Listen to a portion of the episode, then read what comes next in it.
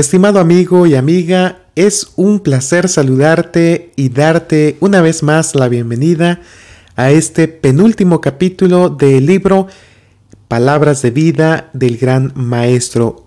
Hoy continuamos con el capítulo número 28 que se titula Bases para la recompensa final. Este capítulo está basado en Mateo 19, 16 al 30, capítulo 20, 1 al 16, Marcos 10, 17 al 31 y Lucas 18, 18 al 30. Te invito a prestar atención. Los judíos casi habían perdido de vista la verdad de la abundante gracia de Dios. Los rabinos enseñaban que el favor divino había que ganarlo. Esperaban ganar la recompensa de los justos por sus propias obras. Así, su culto era impulsado por un espíritu codicioso y mercenario.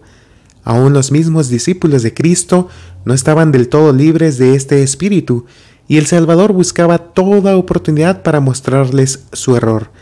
Precisamente antes que él diera la parábola de los obreros, ocurrió un suceso que le brindó la oportunidad de presentar los buenos principios.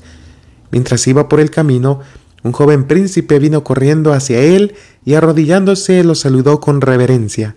Maestro bueno, ¿qué haré bien para tener la vida eterna? preguntó. El príncipe se había dirigido a Cristo meramente como a un honrado rabí, no discerniendo en él al Hijo de Dios. El Salvador dijo, ¿por qué me llamas bueno? Ninguno es bueno sino uno, es a saber, Dios. ¿En qué te basas para llamarme bueno? Dios es el único bueno. Si me reconoces a mí como tal, me debes recibir como su Hijo y representante. Si quieres entrar en la vida, añadió, guarda los mandamientos. El carácter de Dios está expresado en su ley, y para que estés en armonía con Dios, los principios de su ley deben ser la misma fuente de cada acción tuya. Cristo no disminuye las exigencias de la ley. En un lenguaje inconfundible, presenta la obediencia a ella como la condición de la vida eterna, la misma condición que se requería de Adán antes de su caída. El Señor no espera menos del alma ahora que lo que esperó del hombre en el paraíso, perfecta obediencia, justicia inmaculada. El requisito que se ha de llenar bajo el pacto de la gracia es tan amplio como el que se exigía en el Edén, la armonía con la ley de Dios, que es santa, justa y buena. A las palabras, guarda los mandamientos, el joven respondió, ¿cuáles? Él pensaba que se refería a algunos preceptos ceremoniales, pero Cristo estaba hablando de la ley dada desde el Sinaí. Mencionó varios mandamientos de la segunda tabla del Decálogo, y entonces los resumió todos en el precepto, amarás a tu prójimo como a ti mismo. El joven respondió sin vacilación, todo esto guardé desde mi juventud. ¿Qué más me falta? Su concepción de la ley era externa y superficial. Juzgado por una norma humana, él había conservado un carácter intachable. En alto grado, su vida externa había estado libre de culpa. Ciertamente pensaba que su obediencia había sido sin defecto. Sin embargo, tenía un secreto temor de que no estuviera todo bien entre su alma y Dios. Esto fue lo que lo indujo a preguntar ¿qué más me falta?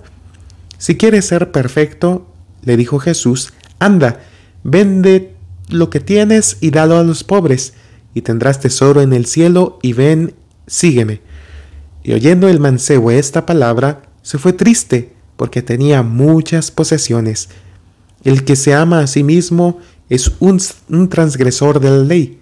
Jesús deseaba revelarle esto al joven, y le dio una prueba que pondría de manifiesto el egoísmo de su corazón. Le mostró la mancha de su carácter y el joven no deseaba mayor iluminación. Había acariciado un ídolo en el alma. El mundo era su Dios. Profesaba haber guardado los mandamientos, pero carecía del principio que es el mismo espíritu y la vida de todos ellos. No tenía un verdadero amor a Dios o al hombre. Esto significaba la carencia de algo que lo calificaría para entrar en el reino de los cielos. En su amor a sí mismo y a las ganancias mundanales, estaba en desacuerdo con los principios del cielo. Cuando este joven príncipe vino a Jesús, su sinceridad y fervor ganaron el corazón del Salvador. Mirándole, amóle. En este joven vio él a uno que podría ser útil como predicador de, de justicia. Él quería recibir a este noble y talentoso joven tan prestamente como recibió a los pobres pescadores que lo siguieron. Si el joven hubiera consagrado su habilidad a la obra de salvar almas, habría llegado a ser un diligente obrero de éxito para Cristo. Pero primeramente debía aceptar las condiciones del discipulado, debía consagrarse a sí mismo sin reservas a Dios, al llamado del Salvador, Juan, Pedro, Mateo y sus compañeros Dejadas todas las cosas, levantándose, le siguieron. La misma consagración se exigió del joven príncipe, y en esto Cristo no pidió un sacrificio mayor del que él mismo había hecho. Por amor de vosotros se hizo pobre siendo rico, para que vosotros por su pobreza fueseis enriquecidos. El joven rico solo tenía que seguir el camino recorrido por Cristo. Cristo miró al joven y anheló que le entregara su alma anheló enviarlo como un mensajero de bendición a los hombres, en lugar de aquello que lo invitó en, lugar de aquello que lo invitó a entregarle, Cristo le ofreció el privilegio de su compañía. Sígueme, dijo. Este privilegio había sido considerado como un gozo por Pedro, Santiago y Juan. El joven mismo miraba a Cristo con admiración. Su corazón era atraído hacia el Salvador pero no estaba listo a aceptar el principio del sacrificio propio expresado por el Salvador. Elegía sus riquezas antes que a Jesús. Anhelaba la vida eterna, pero no quería recibir en el alma ese amor abnegado, el único que es vida, y con un corazón pesaroso se apartó de Cristo. Al alejarse el joven, Jesús dijo a sus discípulos, cuán dificultosamente entrarán en el reino de Dios los que tienen riquezas. Estas palabras asombraron a los discípulos. Se les había enseñado a considerar a los ricos como los favoritos del cielo. Ellos mismos esperaban recibir riquezas y poder mundanos en el reino del Mesías. Y si el rico no entraba en el reino de los cielos, ¿qué esperanza podría haber para el resto de los hombres? Mas Jesús respondiendo les volvió a decir, Hijos, cuán difícil es entrar en el reino de Dios. Los que confían en las riquezas, más fácil es pasar un camello por el ojo de una aguja que el rico entrar en el reino de Dios. Y ellos se espantaban más. Ahora se daban cuenta de que ellos mismos estaban incluidos en la solemne amonestación. A la luz de las palabras del Salvador, fue revelado su propio anhelo secreto de poder y riquezas. Con dudas respecto a ellos mismos, exclamaron, ¿Y quién podrá salvarse? Entonces Jesús mirándoles dice, Para los hombres es imposible, mas para Dios no, porque todas las cosas son posibles para Dios. Un hombre rico, como tal, no puede entrar en el reino de los cielos. Su riqueza no le da ningún título a la herencia de los santos en luz, es sólo por la gracia inmerecida de Cristo como un hombre puede hallar entrada en la ciudad de Dios. No menos para el rico que para el pobre son las palabras que habló el Espíritu Santo. No sois vuestros, porque comprados sois por precio. Cuando los hombres crean esto, considerarán sus posesiones como un préstamo que ha de ser usado como Dios dirija, para la salvación de los perdidos y el consuelo de los que sufren y los pobres para el hombre esto es imposible, porque el corazón se adhiere a su tesoro, tesoro terrenal. El alma que está unida en servicio a Mamón es sorda al clamor de la necesidad humana, pero para Dios todas las cosas son posibles. Al contemplar el incomparable amor de Cristo, el corazón egoísta será ablandado y subyugado. El hombre rico será inducido, como lo fue Saulo el fariseo, a decir, las cosas que para mí eran ganancia, él las reputado pérdidas por amor de Cristo. Y ciertamente aún reputo todas las cosas como pérdida por el eminente conocimiento de Cristo Jesús, mi Señor. Entonces no considerarán nada como suyo propio, se regocijarán de considerarse a sí mismos como mayordomos de la multiforme gracia de Dios y por su causa siervos de todos los hombres. Pedro fue el primero en ponerse de la en reponerse de la secreta convicción obrada por las palabras del Salvador. Pensó con satisfacción en lo que él y sus hermanos habían abandonado por Cristo. He aquí, dijo, nosotros hemos dejado todo y te hemos seguido. Recordando la promesa condicional hecha al joven príncipe, tendrás tesoro en el cielo. Ahora preguntó qué habían de recibir él y sus compañeros como recompensa por sus sacrificios. La respuesta del Salvador emocionó los corazones de aquellos pescadores galileos. Pintó honores que, que sobrepujan sus más altos sueños. De cierto os digo, que vosotros que me habéis seguido en la regeneración, cuando se sentará el Hijo del Hombre en el trono de su gloria, vosotros también os sentaréis sobre doce tronos para juzgar a las doce tribus de Israel. Y añadió, no hay ninguno que haya dejado casa o hermanos o hermanas, o padre o madre, o mujer, o hijos, o heredades por causa de mí y del Evangelio, que no reciba cien tantos ahora en este tiempo, casas y hermanos y hermanas y madres e hijos y heredades con persecuciones, y en el siglo venidero la vida eterna. Mas la pregunta de Pedro, que pues tendremos? había revelado un espíritu que, de no ser corregido, haría ineptos a los discípulos para ser mensajeros de Cristo. Era el espíritu del asalariado. Aunque habían sido atraídos por el amor de Cristo, los discípulos no estaban completamente libres del farisaísmo. Todavía trabajaban con el pensamiento de merecer una recompensa en proporción a su labor. Acariciaban un espíritu de exaltación y complacencia propias, y hacían comparaciones entre ellos.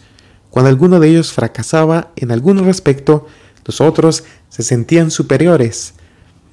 Para que los discípulos no perdieran de vista los principios del Evangelio, Cristo les relató una parábola que ilustraba la manera en la cual Dios trata con sus siervos y el espíritu con el cual Él quiere que trabajen para Él.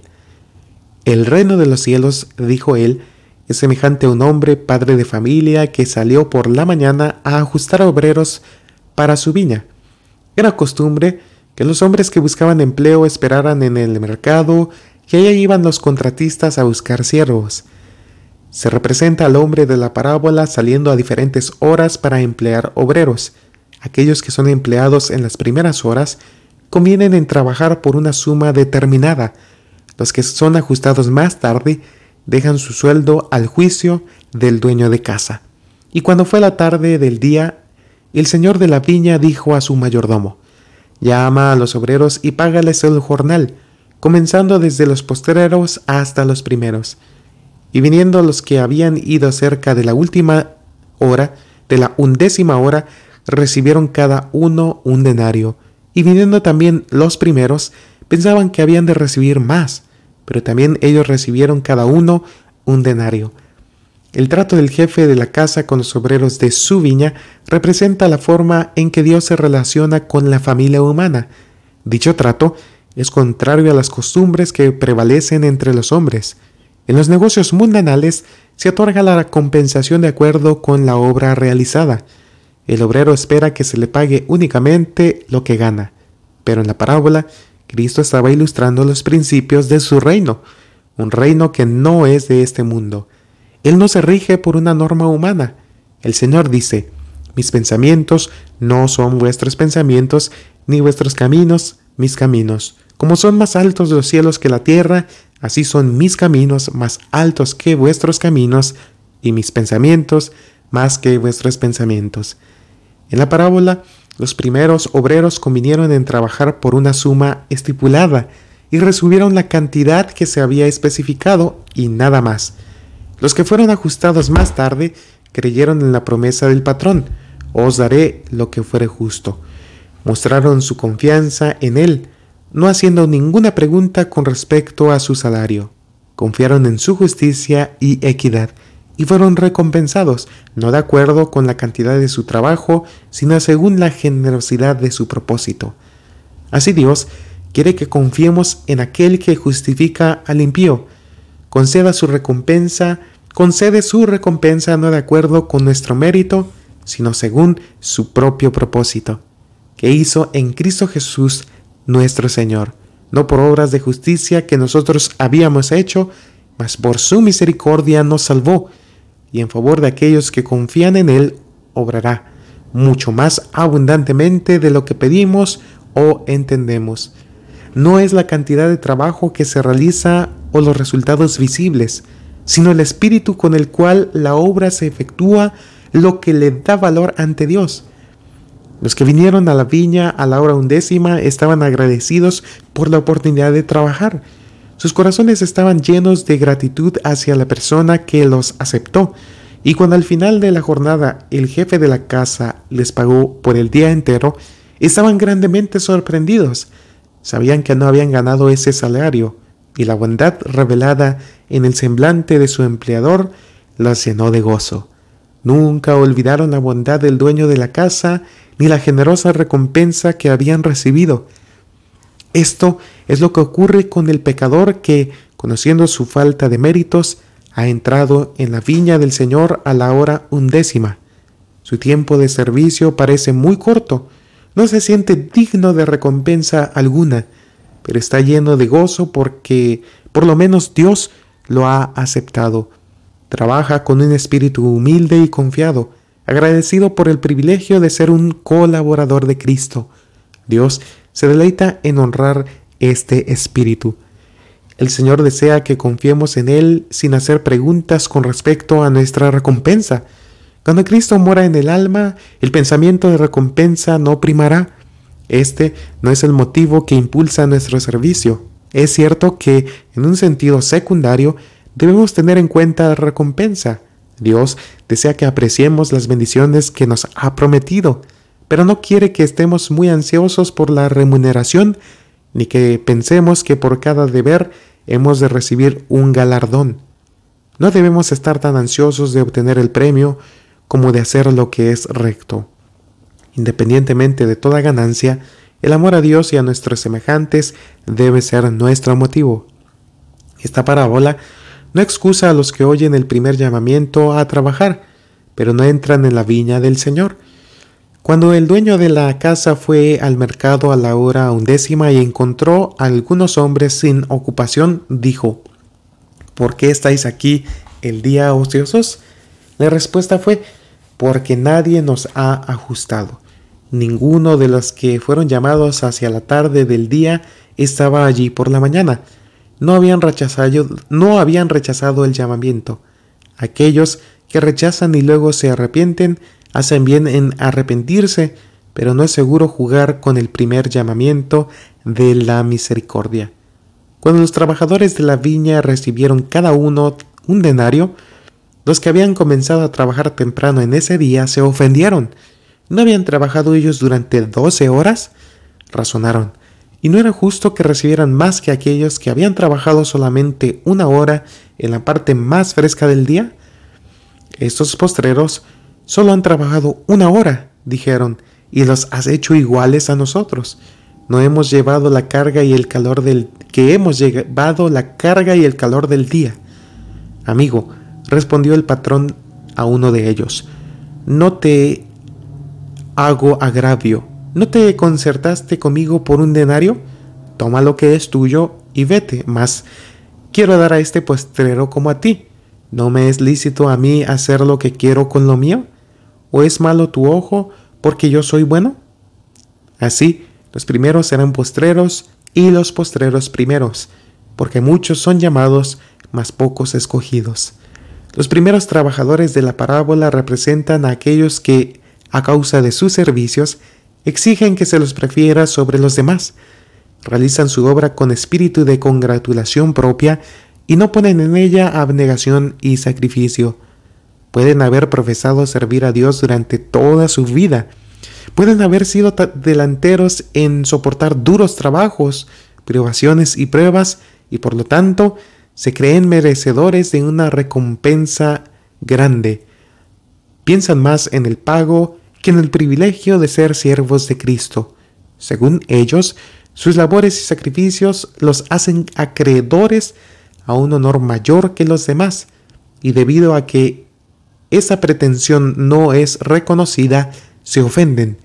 Si pusieran en su trabajo un espíritu amante y confiado, continuarían siendo los primeros, pero su disposición a quejarse y protestar es contraria al espíritu de Cristo y demuestra que ellos son indignos de confianza. Revelan su deseo de engrandecimiento personal, su desconfianza en Dios, sus celos y mala voluntad hacia sus hermanos. La bondad y la liberalidad del Señor es para ellos solo motivo de murmuración. Así muestran que no hay relación entre sus almas y Dios. No conocen el gozo de cooperar con el artífice, artífice maestro. No hay nada más ofensivo para Dios que este espíritu estrecho y egoísta. Él no puede trabajar con nadie que manifieste estos atributos. Los que albergan, los que los albergan son insensibles a la influencia de su espíritu. Los judíos habían sido llamados primero a la viña del Señor, y por causa de eso eran orgullosos y justos en su propia opinión. Consideraban que sus largos años de servicio los hacían merecedores de una recompensa mayor que los demás. No los exasperaba más que una insinuación de que los gentiles habían de ser admitidos con, con iguales privilegios que ellos en las cosas de Dios. Cristo amonestó a los discípulos que fueron llamados en primer término a seguirle, a que no se acariciase entre ellos el mismo mal. Él vio que un espíritu de justicia propia sería la debilidad y la maldición de la iglesia. Los hombres pensarían que podrían hacer algo para ganar un lugar en el reino de los cielos. Se imaginarían que cuando hubieran hecho cierto progreso, el Señor les ayudaría. Así, habría abundancia del yo y poco de Jesús. Muchas personas que hubieran hecho un poco de progreso se envanecerían y se pensarían superiores a los demás. Estarían ansiosas de ser aduladas y manifestarían celos si no se las considerase más importantes que a otros. Cristo trata de guardar a sus discípulos de este peligro. El jactarnos de nuestros méritos está fuera de lugar. No se alabe el sabio en su sabiduría, ni en su valentía se alabe el valiente, ni el rico se alabe en sus riquezas. Mas alábese en esto el que se hubiere de alabar, en entenderme y conocerme que yo soy Jehová, que hago misericordia, juicio y justicia en la tierra, porque estas cosas quiero, dice Jehová. El premio no se otorga por las obras, a fin de que nadie se alabe, mas es todo por gracia que pues diremos que halló Abraham nuestro Padre según la carne? Que si Abraham fuese justificado o fue justificado por las obras, tiene de qué gloriarse, mas no para con Dios. Porque, ¿qué dice la escritura? Y creyó Abraham a Dios y le fue atribuido a justicia. Empero, al que obra, no se le cuenta el salario por merced, sino por deuda. Mas el que no obra, pero cree en aquel que justifica al impío, la fe le es contada por justicia. Por lo tanto, no hay motivo para que uno se gloríe sobre otro o manifieste envidia hacia otro. Nadie obtiene un privilegio superior a otro, ni puede alguien reclamar la recompensa como un derecho. El primero y el último han de ser participantes en la gran recompensa eterna, y el primero debe dar alegremente la bienvenida al último. Aquel que envidia la recompensa de otro olvida que él mismo es salvado solo por gracia. La parábola de los trabajadores condena todos los celos y las sospechas. El amor se regocija en la verdad y no hace comparaciones envidiosas. El que posee amor compara únicamente la belleza de Cristo con su propio carácter imperfecto. Esta parábola es una amonestación a todos los obreros, por largo que sea su servicio, por abundantes que sean sus labores, acerca de que sin el amor hacia los hermanos, sin humildad ante Dios, ellos no son nada. No hay religión en la entronización del yo. Aquel que hace de la glorificación propia su blanco, se hallará destituido de aquella gracia que es lo único que puede hacerlo eficiente en el servicio de Cristo. Toda vez que se condesciende con el orgullo y la complacencia propia, la obra se echa a perder. No es la cantidad de tiempo que trabajamos, sino nuestra pronta disposición y nuestra fidelidad en el trabajo lo que lo hace aceptable a Dios. En todo nuestro servicio se requiere una entrega completa del yo. El deber más humilde, hecho con sinceridad y olvido de sí mismo, es más agradable a Dios que el mayor trabajo cuando está echado a perder por el engrandecimiento propio. Él mira para ver cuánto del Espíritu de Cristo abrigamos y cuánta de la semejanza de Cristo revela nuestra obra. Él considera mayores el amor y la fidelidad con que trabajamos que la cantidad que efectuamos. Tan solo cuando el egoísmo está muerto, cuando la lucha por la supremacía está desterrada, cuando la gratitud llena el corazón y el amor hace fragante la vida, tan solo entonces Cristo mora en el alma y nosotros somos reconocidos como obreros juntamente con Dios. Por cansador que sea su trabajo, los verdaderos obreros no lo considerarán como tráfago penoso, no. Están dispuestos a gastarse y ser gastados, pero es un trabajo gozoso, hecho con un corazón alegre. El gozo en Dios se expresa por medio de Cristo Jesús. Su gozo es el que le fue propuesto a Cristo, que haga la voluntad del que me envió y que acabe su obra. Están cooperando con el Señor de la Gloria. Este pensamiento dulcifica toda faena, fortalece la voluntad, vigoriza el espíritu para todo lo que pueda ocurrir, trabajando con un corazón abnegado, ennoblecido por ser participante de los sufrimientos de Cristo, compartiendo sus simpatías y cooperando con Él en su labor. Ellos ayudan a acrecentar su gozo y producen honor y alabanza a su exaltado nombre. Este es el espíritu de todo verdadero de servicio para Dios. Debido a una falta de ese espíritu, muchos de los que parecen ser primeros llegarán a ser últimos, mientras que aquellos que lo poseen, aunque se los considere como últimos, llegarán a ser primeros. Hay muchos que se han entregado a Cristo y sin embargo no ven la oportunidad de hacer una gran obra o grandes sacrificios en su servicio. Estos pueden encontrar consuelo en el pensamiento de que no es necesariamente la entrega que se hace en el martirio lo que es la más agradable a Dios. Puede ser que no sea el misionero que diariamente ha soportado el peligro y encarado la muerte el que se destaque en primer plano en los registros celestiales. El cristiano que lo es en su vida privada, en la entrega diaria del yo, en la sinceridad del propósito y la pureza de pensamiento, en la mansedumbre que manifiesta bajo la provocación, en la fe y en la piedad, en la fidelidad en las cosas menores, aquel que en la vida del hogar representa el carácter de Cristo, tal persona, a la vista de Dios, puede ser más preciosa que el misionero o el mártir mundialmente conocido.